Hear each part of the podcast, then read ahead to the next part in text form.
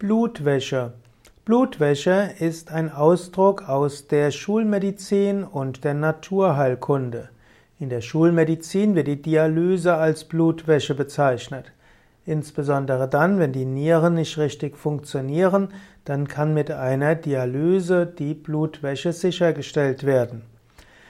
Ansonsten könnte man sagen, Nieren und Niere und Leber zusammen gewährleisten die Blutwäsche im Menschen.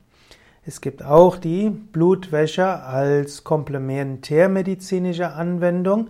Dort werden 50 bis 200 Milliliter Blut der Kubitalvene entnommen, ungerinnbar gemacht, anschließend mit Ozon angereichert und dann als Infusion wieder refundiert.